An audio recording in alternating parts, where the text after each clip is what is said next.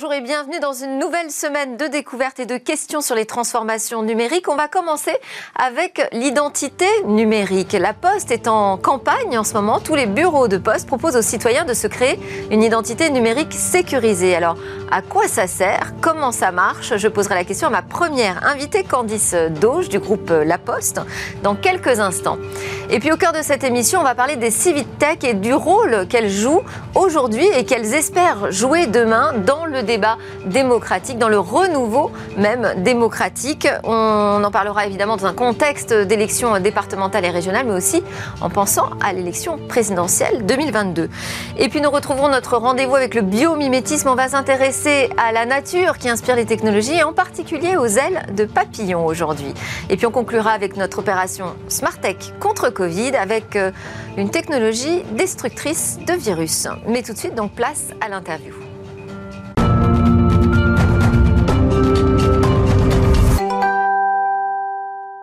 On parle d'identité numérique avec ma première invitée, Candice Dauge. Bonjour. Bonjour. Alors, je, précise, donc vous êtes directrice de ce programme, l'identité numérique au sein du groupe La Poste. C'est le démarrage d'une campagne nationale dans tous les bureaux de poste. Euh, vous proposez, là, en ce moment même, euh, à chaque citoyen de se créer une identité numérique euh, sécurisée. Sécurisée, c'est-à-dire qu'elle a le statut d'ID substantiel. Alors, on va expliquer ce que c'est déjà substantiel. On est juste à un niveau de garantie d'authentification en dessous de la carte nationale d'identité, c'est ça? Alors tout à fait, c'est un niveau d'attestation en fait euh, donné par l'État, par l'Agence nationale de sécurité informatique, l'ANSI, qui permet de valider le niveau de sécurité de l'identité numérique. Donc on a plusieurs niveaux au niveau d'EDAS de l'identité numérique, et donc on a obtenu nous l'année dernière ce niveau substantiel. On est aujourd'hui les seuls en France à avoir ce niveau de sécurité. Il y a trois niveaux, hein? Tout à fait. On a un niveau faible, donc c'est un identifiant mot de passe qui permet de se connecter, un niveau substantiel qui fait l'objet d'audit en fait, de vérifier que l'identité numérique qu'on propose permet bien de s'assurer que la personne qui se connecte est celle qu'elle prétend être, et un niveau élevé qui est un niveau vraiment lié à une carte d'identité électronique, à un support physique qui permet vraiment d'avoir un niveau de sécurité le plus élevé. Et alors, pourquoi cette campagne autour d'une première ID substantielle euh, en France dans les bureaux de poste? Alors c'est vrai qu'aujourd'hui, nous, à la Poste, on a 7000 bureaux de poste qui nous permettent de proposer des identités numériques et de faire connaître surtout ce service numérique qui est un service innovant. Mais c'est pour un usage spécifique avec la Poste? Pas du tout. C'est vraiment pour l'ensemble de ces démarches administratives. Il faut rappeler que l'identité numérique, ça permet de se connecter à l'ensemble de ces démarches. Aujourd'hui, via France Connect, on peut se connecter à ses impôts, à la sécurité sociale, à son compte formation, euh, commander son permis de conduire, l'ensemble de ces démarches administratives, et on peut le faire avec l'identité numérique de la Poste. Jusqu'ici, on le proposait soit 100% en ligne, via la réception d'une lettre commandée électronique, ou alors on commençait en ligne et on finalisait son identité numérique avec le facteur ou en bureau de poste. Et là, on vient de lancer depuis lundi dernier le fait de pouvoir s'enrôler de bout en bout finalement en bureau de poste. Donc on va en bureau de poste et on nous propose une identité numérique. Et alors comment ça marche que vous, vous dites dans votre campagne en cinq minutes on, crée son identité numérique sécurisée? Tout à fait. Bon, on va voir son chargé de clientèle, on présente sa pièce d'identité. Donc il faut être client déjà de la poste il faut se rendre dans un bureau de poste, manifestement. Et on n'a pas forcément un chargé de clientèle quand on va à la poste. On peut y aller aussi juste pour son courrier. On peut y aller pour son courrier et il y a des chargés de clientèle dans le bureau de poste. D'accord, donc on peut y aller même si on n'est pas client de la banque postale. Ah oui, tout à fait. D'accord. Là, on est vraiment sur le, réseau La Poste, hein, donc euh, on peut s'y rendre et puis demander une identité numérique très simplement. Et, et quelle est la procédure à ce moment-là alors Donc on présente sa pièce d'identité. Le chargé de clientèle va vérifier euh, votre identité, sa pièce d'identité que vous êtes bien la personne que vous prétendez être, donc euh, que vous avez bien en possession de votre, pièce, donc la photo de la pièce d'identité et vous-même. On vous demande très rapidement d'enlever votre masque pour bien vérifier la photo. Et on va vous associer un identifiant avec votre identité. Et c'est fini. Et c'est fini. Et donc on repart. Qu'est-ce qu'on peut faire avec cette identité? Donc, ce qu'on peut faire aujourd'hui, comme je le disais, c'est. Ça remplace un France Connect, typiquement? Alors, France Connect, c'est comme si c'était une porte et l'identité numérique, c'est la clé. C'est-à-dire que France Connect ça remplace plutôt mon, mot de passe et mon identifiant Exactement. On peut très bien aujourd'hui aller sur les impôts avec son identifiant fiscal, aller sur Amélie avec son identité de sécurité sociale, etc., etc. Et là, la Poste propose quelque chose qui va nous permettre de s'identifier avec un seul identifiant mot de passe sur l'ensemble de ces sites internet. Ok, donc pour être vraiment tout à fait clair et certain de ce qu'on dit, je n'aurai plus à rentrer euh, mon numéro fiscal, par exemple, euh, au moment où je décide de me connecter sur euh, le site des impôts. Plus la peine de s'en souvenir. Une seule identité. C'est comme si je portais ma carte d'identité avec moi, mais euh, dans le monde numérique. C'est exactement ça. Ça me permet aussi euh, de réaliser des transactions, parce que si j'ai bien euh, suivi, ça, ça, c'est à peu près l'équivalent de ce qu'impose la directive européenne sur les transactions, donc l'équivalent d'une authentification forte. Tout à fait. Donc là, on est au début, hein, on peut se connecter sur des démarches administratives et petit à petit, l'identité numérique de la Poste va être proposée sur l'ensemble des sites du quotidien. Et l'identité numérique euh, de la Poste, et c'est son niveau substantiel qui le permet, a en effet un module d'authentification forte. Donc à chaque fois qu'on se connecte, on nous demande sur notre smartphone si c'est bien nous. Donc on a un code à saisir pour dire oui, c'est bien moi qui me connecte. Donc exactement ce que fait votre banque en fait à chaque fois que vous faites un paiement. Et comment s'appelle cette identité? L'identité numérique. Tout simplement. Tout simplement. Bon. Euh, on parle sécurité des transactions, on parle de l'authentification, donc ce sont des sujets quand même euh, très, très complexes aujourd'hui. Mm. Euh, vous avez obtenu un label de l'ANSI. Quels ont été les efforts, je dirais, technologiques à déployer pour garantir un maximum de sécurité sur cette identité?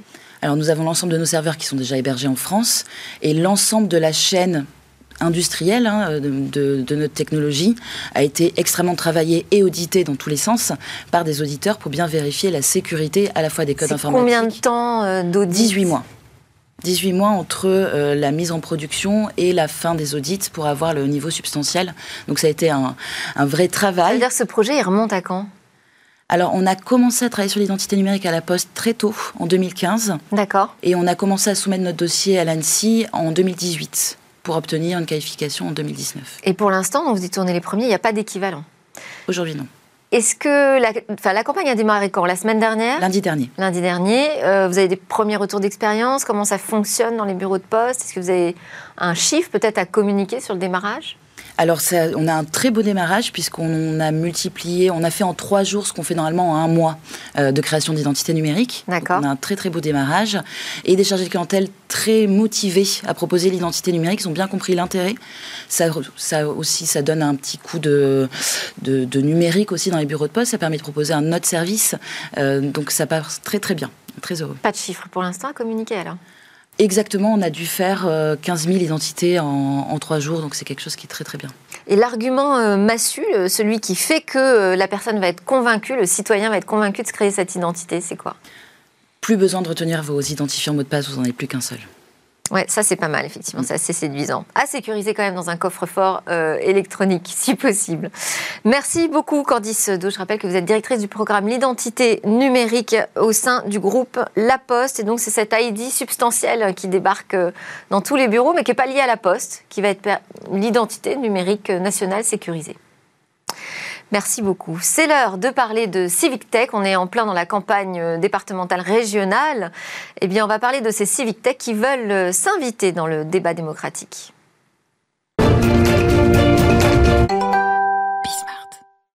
On parle donc du rôle démocratique des civic tech avec euh, Isabelle Dian, présidente, j'allais dire vice-présidente, pas du tout, présidente, cofondatrice de Voc Nation, qui est euh, l'une des derniers nés euh, des civic tech françaises, un réseau social, citoyen et participatif au service de la démocratie. Votre ambition, c'est de créer un lien entre représentants et représentés et donc de révolutionner le débat démocratique. Rien que ça. Avec moi également, Franck Escoubès, qui est cofondateur de Blue société de conseil et de technologie spécialisée en intelligence collective massive.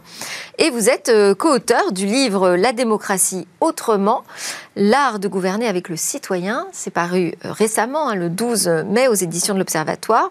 Et vous appelez donc à un renouveau de l'engagement citoyen en politique, notamment pour la présidentielle 2022.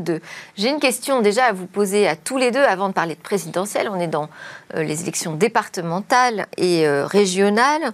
Est-ce que vous avez vu les civic tech, les vôtres peut-être, mais d'autres aussi, se mobiliser dans cette campagne?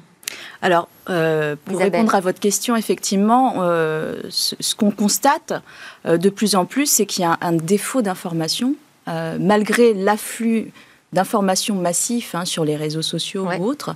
Et en fait, on voit qu'il y a une vraie difficulté en fait euh, à retisser ce lien fondamental entre le citoyen, le politique et la démocratie.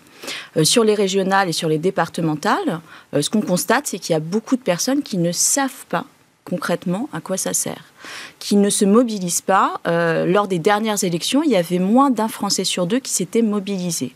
Donc il y a, on voit qu'il y a vraiment un besoin de pouvoir proposer quelque chose qui soit simple, accessible, pour que le citoyen puisse être à nouveau au cœur du débat démocratique. alors justement, est-ce qu'on a proposé quelque chose que vous avez vu, des initiatives qui permettaient d'impliquer davantage les citoyens dans ces élections? Non, je crois que euh, ce sont des élections intermédiaires qui ont une difficulté de statut euh, par rapport évidemment aux présidentielles qui vont suivre. Donc ce qu'on observe, c'est plutôt une sorte de dénaturation euh, du scrutin euh, à l'échelle départementale et, régionale en préparation des, présidentielles. Il n'y a pas eu de consultation euh, citoyenne digne de ce nom, ou en tout cas mm. dont on a parlé, qui ont, fait l'effort de préparer ce scrutin, ce double scrutin qui est perçu comme extrêmement complexe et nébuleux par les, par les citoyens. Et ça fait suite à 18 mois de silence radio de la part des citoyens pendant la crise sanitaire. Donc on est véritablement dans une trêve euh, de l'expression euh, citoyenne depuis euh, presque. Pourtant, là, on est sur des sujets de proximité. On, parle d'élections finalement locales où on devrait avoir le sentiment justement que le citoyen est encore plus au cœur de, du débat et doit davantage s'impliquer dans ce type d'élection. C'est paradoxalement plus compliqué qu'on ne le pense, la démocratie locale. C'est-à-dire que même si la démocratie participative est née de ce qu'on appelait à l'origine la démocratie de proximité hein, à l'échelle du territoire. Euh, cette démocratie de proximité, progressivement, elle a perdu de son aura euh, et euh, au, profit des plus grands scrutins ou des grands enjeux nationaux, voire internationaux, dans le cadre du Brexit. Et la démocratie. Ça, c'est un problème typiquement français. Non, non, je crois que je crois que c'est une difficulté intrinsèque euh, à, la, à, la question du, euh, du territoire. Les jeunes, notamment, sont déterritorialisés, c'est-à-dire qu'ils s'intéressent plutôt à des causes qui viennent transcender le territoire. Et puis, euh, quand on observe la globalisation finalement euh, politique. Oui. Regardez la crise des gilets jaunes, euh, ça a été une crise régalienne, c'est-à-dire qu'on s'est adressé préférentiellement au président de la République et pas du tout au territoire. Et ça s'est organisé presque dans le déni du territoire, dans des ronds-points, dans des péages, dans des parkings. Mm, mm. Voilà. Donc on est. Isabelle Jean, comment on recrée, comment vous imaginez justement recréer ce lien entre représentants représentés? Alors en fait, effectivement, avec Vox Nation, euh, on est parti du constat qu'il y avait une crise démocratique, une crise de défiance et pas forcément accès un accès direct et immédiat qui soit simple à tout l'ensemble du champ démocratique, alors que le champ démocratique, il concerne tout le monde. Il vous concerne vous, il concerne le citoyen, il s'exerce dans les réseaux associatifs, dans les réseaux professionnels, les syndicats et autres. Et en fait, il n'y a absolument pas de vecteurs qui permettent à ce stade, et c'est pour ça qu'on a créé Vox Nation, d'être ce lieu de rencontre. En fait, nous avons reconstitué un peu, un peu comme à la Grèce antique, des grandes places euh, où tout le monde peut se rassembler faire des propositions. Il faut avoir une démarche euh, proactive, il faut avoir envie aussi. Tout à fait, de, mais je de retrouver ce lien. Tout à fait, mais je pense que euh, clairement, et, ce que disait Monsieur, effectivement, ce cri d'alarme en fait euh, des gilets jaunes, c'était un cri de l'expression démocratique.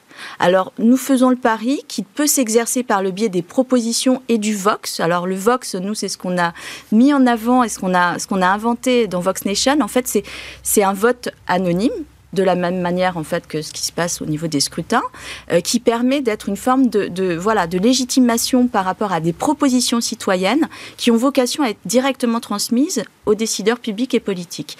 Donc c'est une première acculturation aussi euh, vers le champ démocratique, renouer avec l'expression, euh, renouer avec des propositions, et puis en plus de ça, après il faut qu'il y ait un retour parce que les, les civic tech c'est des nouveaux outils qui permettent effectivement aux citoyens peut-être davantage d'interpeller directement le politique, mais il faut qu'il retourne, il faut que ça suive. Je pense que c'est vraiment le péché originel hein, de, la Civic Tech, c'est-à-dire qu'il y a eu une formidable effervescence d'innovation démocratique avec de nouveaux outils, de nouvelles plateformes de nouveaux mécanismes. Mais qui peut créer des déceptions aussi. Mais qui n'ont jamais été, ou quasiment jamais été, suivis d'effets politiques. Euh, et même euh, dans le cadre du, grand débat national, on peut euh, estimer que l'effort citoyen qui a été colossal, qui a été véritablement spectaculaire, reconnu à l'échelle internationale, cet effort de mobilisation citoyenne, n'a pas abouti à des décisions politiques fortes. Donc, ça veut dire quoi? Ces outils technologiques, ces applications, ces réseaux sociaux, ces plateformes, il faut les mettre entre les mains, finalement, pas du citoyen, mais du politique? En fait, je pense que c'est les deux. Vous avez tout à fait raison. Euh, l'objectif, c'est vraiment d'avoir une forme de, dialogue qui ne soit plus uniquement unidimensionnel. On voit bien que le champ de la démocratie représentative, c'est notre institution euh, dans les sondages, dans les enquêtes, on voit bien que tout le monde y est très attaché. Pour autant, 70% euh, des Français considèrent que leurs idées sont peu ou mal représentées. Il y a un vrai besoin, en fait, de cette interaction, mais dans les deux sens. À la fois d'information de la part des politiques vers le citoyen, parce qu'en même temps, ça favorise aussi la fameuse acceptabilité dont on a beaucoup parlé, des réformes, etc., où effectivement, euh, on a le sentiment euh, que les décisions sont, un peu arrivent comme ça, elles sont un peu subies en creux. Hein, et cette nécessité de pouvoir être dans la pédagogie aussi. Je pense vraiment que les civic tech ont un rôle foncièrement important en termes de pédagogie.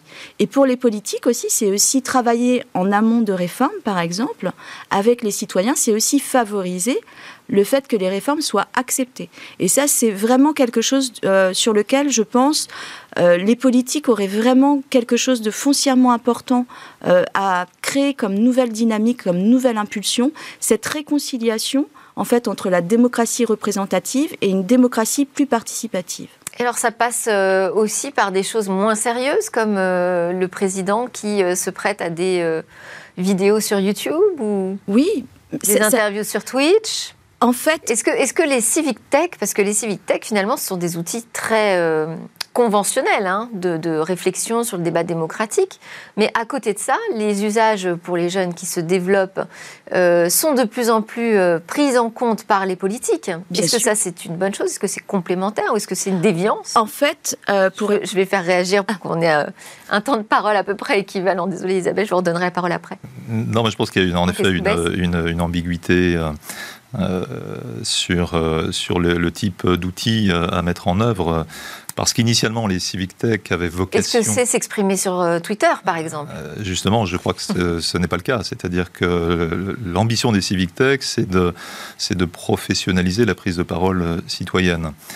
Je crois que force est de constater aujourd'hui que pour l'instant, c'est un objectif qui n'a pas été atteint. Mm.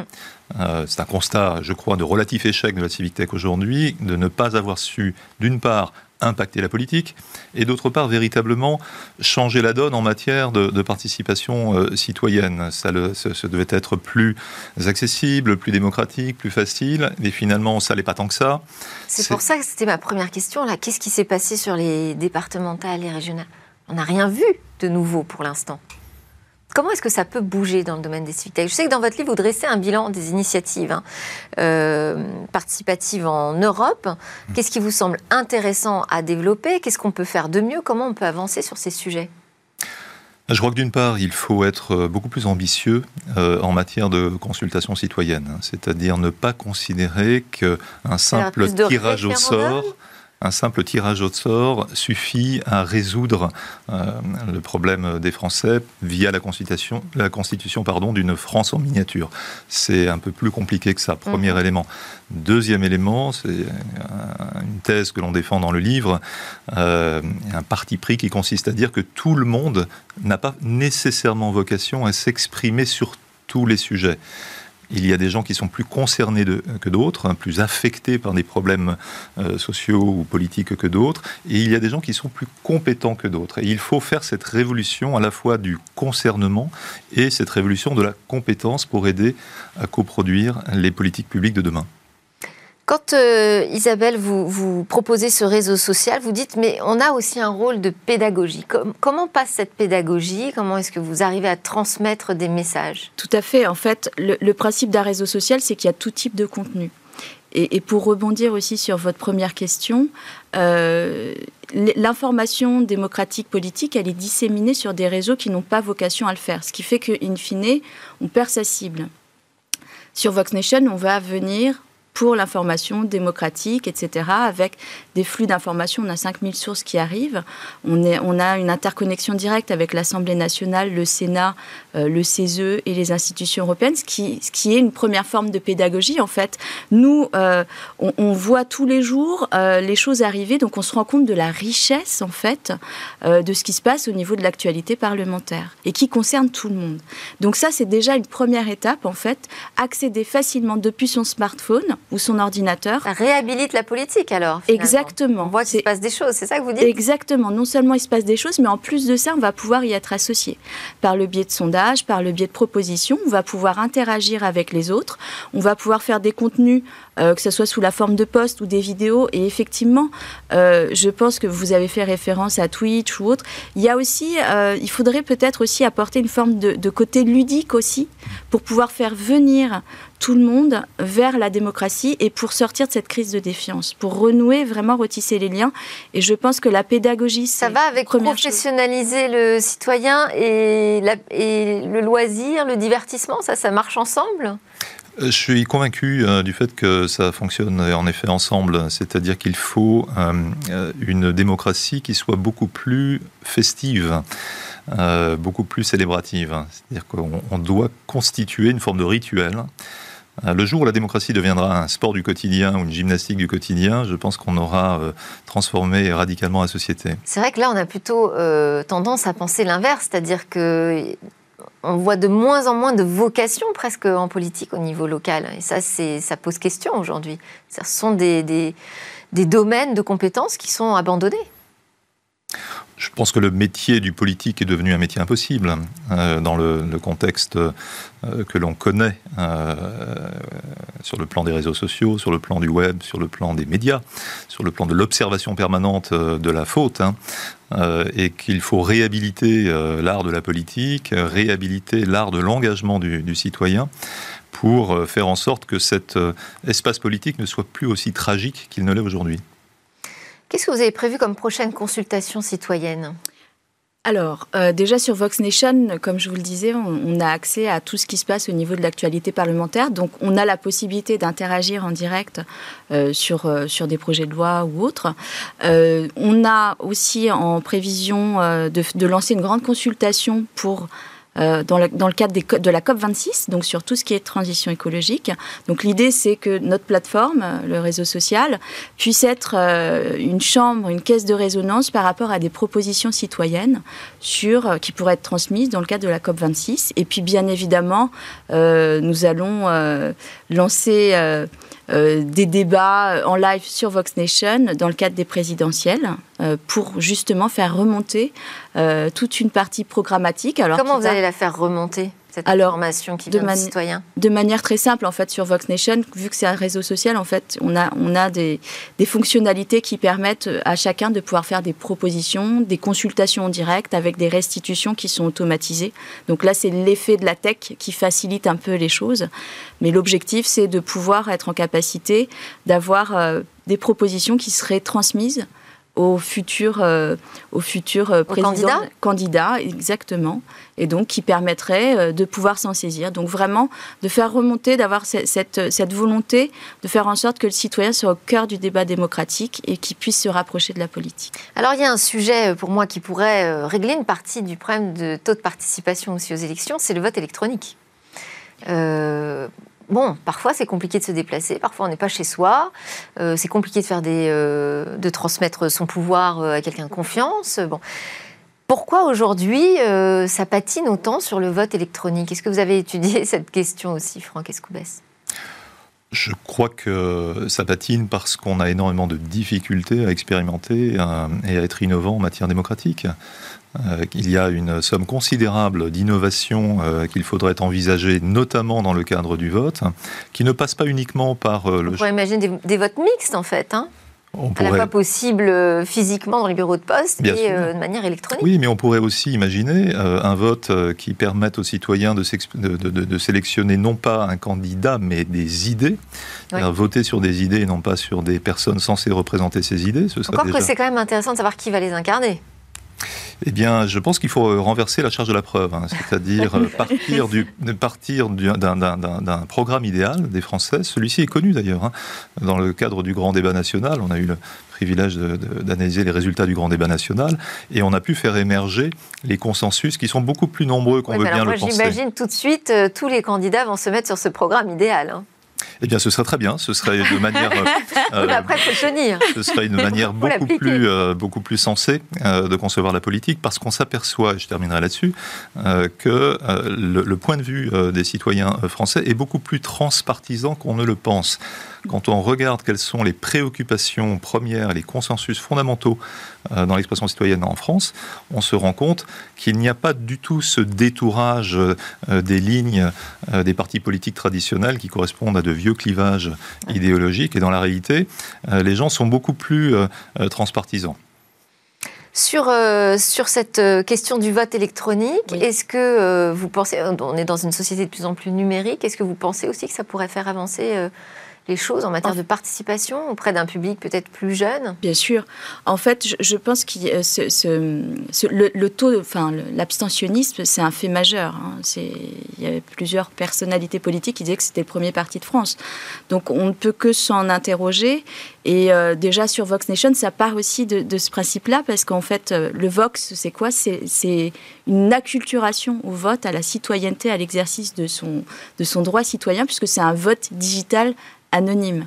Donc, euh, je pense qu'il y a une acculturation qui peut se faire par le biais euh, des civic tech et qui, euh, effectivement permettrait de pouvoir, comme je le disais, réacculturer aux faits démocratiques. Et, comme le disait monsieur, je, rejoins tout à fait euh, ses propos, il y a vraiment un espace pour faire émerger des propositions. Euh, de, manière dépassionnée, en fait, dans un débat contradictoire, parce que c'est essentiel de ne pas être dans une pensée unique et certains réseaux peuvent euh, par le biais des algorithmes et les contenus pilotés, peuvent concourir à faire en sorte qu'on ait euh, euh, une, pensée, une pensée un peu, un peu plus binaire.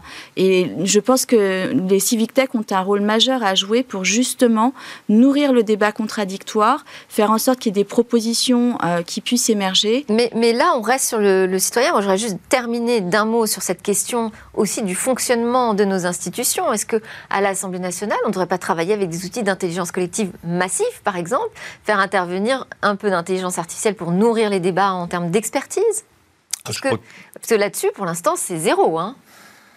Oui, c'est très timide. Hein. C'est très timide et on pourrait parfaitement, en effet, imaginer que les institutions s'emparent de ces outils qui existent, qui fonctionnent, euh, qui permettent d'avoir accès à une pluralité de, points de vue, qui permettent surtout d'analyser les contenus partagés par les différentes parties prenantes. Et là, on aurait peut-être une réunion euh, des demandes. Merci beaucoup à tous les deux pour euh, ces premiers éclairages. On continuera de reparler des élections, bien évidemment, puisqu'on rentre dans cette période de campagne. merci à tous les deux. Juste après la pause, on a rendez-vous, on va prendre l'air, on part dans la nature, on a rendez-vous avec le biomimétisme.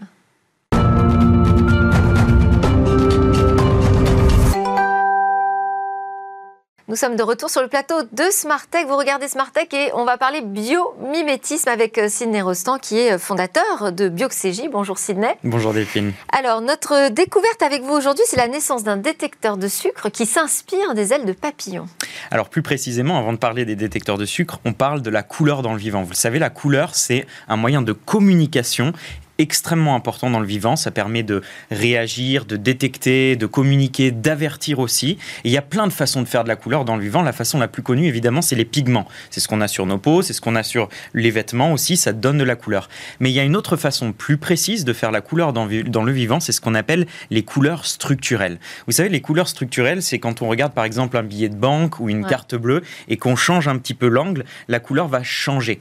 Ça se retrouve beaucoup par exemple sur les ailes de papillons. Alors comment est-ce que ça se passe La couleur structurelle, je pense qu'on va le voir à l'écran tout de suite.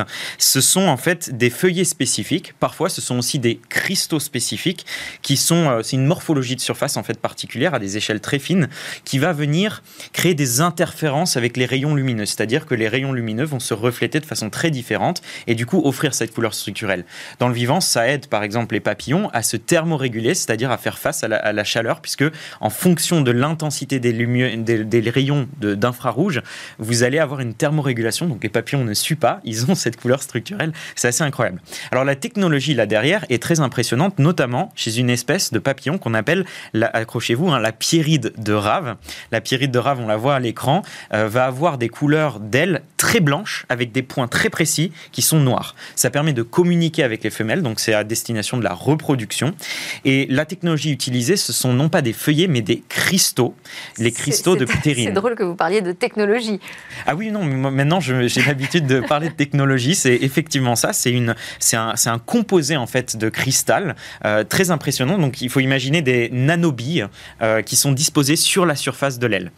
En reprenant cette euh, technologie, du coup, des chercheurs de l'école polytechnique fédérale de Lausanne, hein, qui, qui, d'ailleurs travaillent beaucoup sur des technologies bio-inspirées, ont créé des nanobilles, non pas de ptérine qui est le composé organique, mais là de polymère, donc c'est artificiel, pour créer ces nanobilles qui vont effectivement créer de l'iridescence, hein, qui vont créer ces interférences avec la lumière. Quel est l'intérêt? Ils se sont dit, ok, euh, il y a une technologie qui est très chère pour les viticulteurs, donc les gens qui euh, utilisent les vignes, hein, qui, font grandir les vignes, c'est la détection du taux de sucre. Il faut suivre le taux, le taux de sucre pour faire grandir un vin, par exemple. Cette détection du taux de sucre, elle se fait avec ce qu'on appelle des, des réfractomères. Pardon. Ces réfractomères vont tout simplement voir comment les rayons de lumière vont se comporter en fait dans un liquide pour en déterminer le sucre. Sauf que c'est des équipements qui sont très très coûteux. Alors ces euh, chercheurs de l'école polytechnique fédérale de Lausanne ont réutilisé ces nanostructures, ces nanobilles qui a, les ont copiées en fait, qui a sur les ailes de la ptérine, euh, de, pardon, de la pieride de rave, donc de, ce, de ce papillon. Ils l'ont mis en fait dans un capteur spécifique que les viticulteurs, tenez-vous bien, utilisent pour détecter le taux de sucre. Donc clairement, en fait, vous les, vous les mettez finalement dans, cette, euh, dans ce liquide. sur les pieds de vigne? Non, c'est plutôt dans le liquide en fait. Hein. C'est dans le liquide pour détecter son taux de sucre. Vous mettez ces nanobilles dans ce liquide-là, et en fonction de la lumière et en fonction surtout de la viscosité finalement du, sucre, hein, du comportement de ce liquide, vous allez avoir des couleurs de ces nanobilles qui vont changer, et ça va vous permettre en fait finalement avec une échelle de déterminer le taux de sucre avec une très très bonne fiabilité et sans utiliser ces réfractomètres qui sont très très coûteux. Donc c'est une technologie bio-inspirée, je pense que c'est le biomutisme dans toute sa beauté. Vous passez du papillon euh, à de la couleur structurelle vers des viticulteurs. Quoi. C'est tout à fait incroyable. C'est pour ça que moi j'aime bien parler de technologie bio-inspirée. C'est, c'est toute cette magie en fait des ponts qu'on crée euh, avec le biomimétisme. Oui, et c'est là où ça devient une technologie. C'est à partir du moment où nous on s'en empare pour essayer de le reproduire. Alors moi j'aime bien parler de technologie biologique et puis après de technologie humaine bio-inspirée. Pourquoi est-ce qu'on peut parler de technologie? Parce qu'en réalité, euh, une technologie c'est un développement euh, une innovation qui est créée chez l'être humain, c'est comme ça qu'on l'entend, pour faire face à un nouvel environnement ou pour faire du progrès. Mais en tant que tel, moi j'utilise beaucoup la notion de technologie biologique puisque c'est la nature qui, d'une manière ou d'une autre, a développé une tactique, à développer une approche mécanique pour faire face à un environnement. C'est pour ça que moi j'aime bien parler de technologie biologique. Oui, on va continuer à en parler cette semaine, Sidney Rostand, ensemble, puisqu'on va fêter les un an aussi de biomimétisme dans Smartech. Merci Sidney Rostand, fondateur de Bioxégie. À suivre, c'est notre opération du lundi, opération Smartech contre Covid.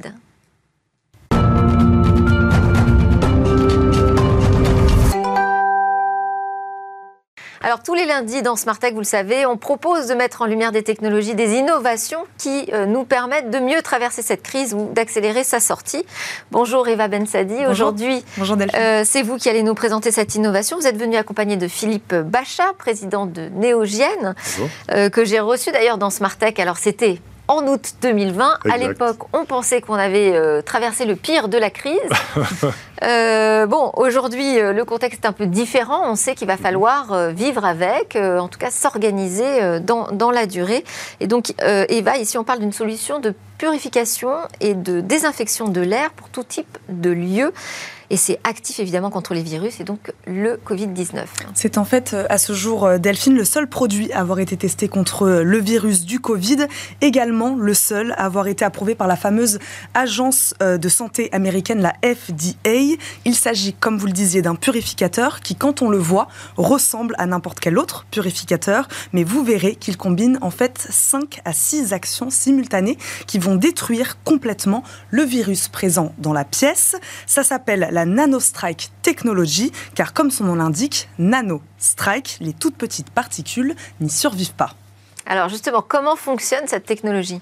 On en a déjà parlé ici, hein. la plupart des purificateurs utilisent les rayons UV pour détruire le virus. Avec Novaerus, la puissance des ultraviolets se combine à celle du plasma basse intensité. Alors, petite explication, le plasma, c'est en fait le quatrième état de la matière après le solide, le liquide et le gazeux.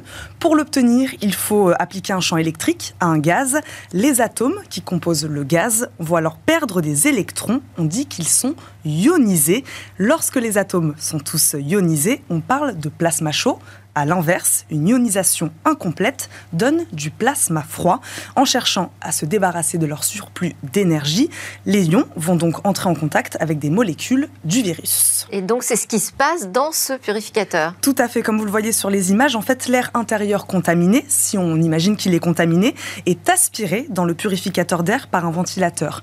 À deux vitesses, l'air est ensuite véhiculé autour des bobines nanostrike. Ces bobines génèrent ce champ de plasma ultra basse intensité qui désactive en quelques microsecondes les pathogènes et virus présents dans l'air. Cette double action permet alors l'élimination de 99,997% des germes en seulement 30 minutes. Et ce purificateur a une autre particularité qui le rend encore plus efficace contre les virus. Tout à fait Delphine, autre particularité, vous euh, vous savez que normalement un purificateur possède des filtres qui se nettoient ou se remplacent.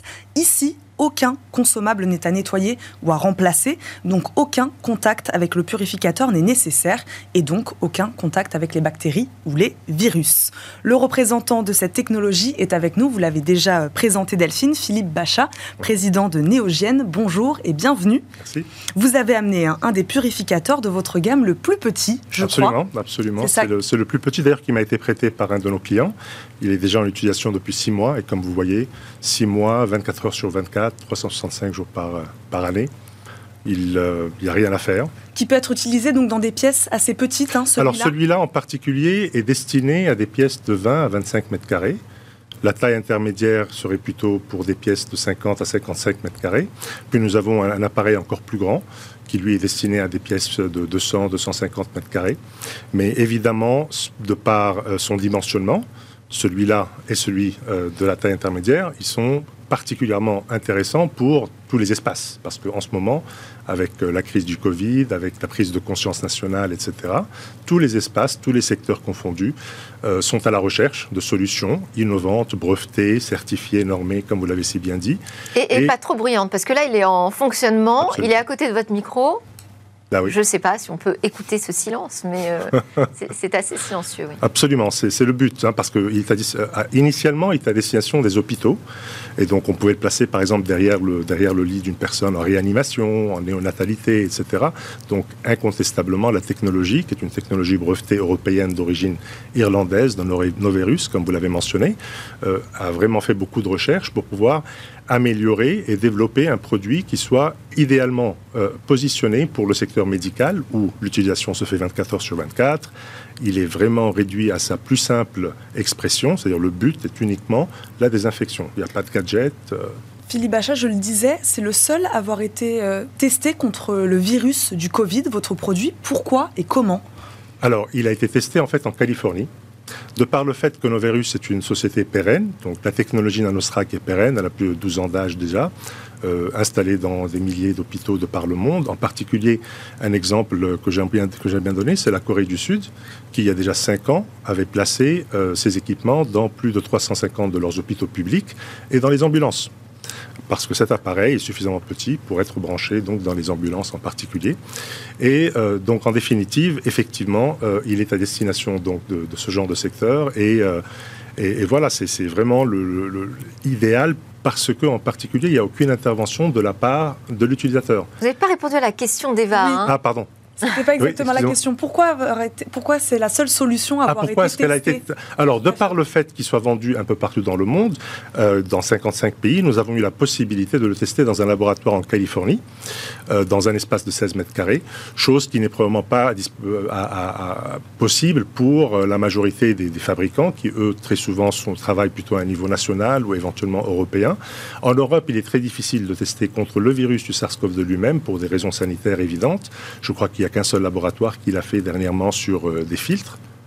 Allez-y, je vous en prie. Oui, il a fait sur des filtres. Et donc, euh, et donc voilà, donc nous avons été en Californie pour pouvoir le tester et pour en fait dépasser ce stade, puisque en ce moment, nous sommes en train de parler de la période, nous sommes en train de nous préparer, en particulier pour tous ces secteurs, les commerces, etc., pour la période même post-Covid.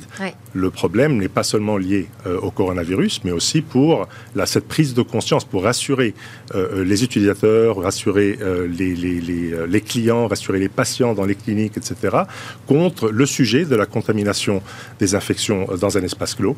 Et donc voilà, donc maintenant nous avons complété et terminé le, euh, le test sur le SARS-CoV-2 et tout le reste. Super, merci beaucoup Philippe Bachat. On est ravis euh, de vous retrouver pratiquement un an après avec euh, ces évolutions.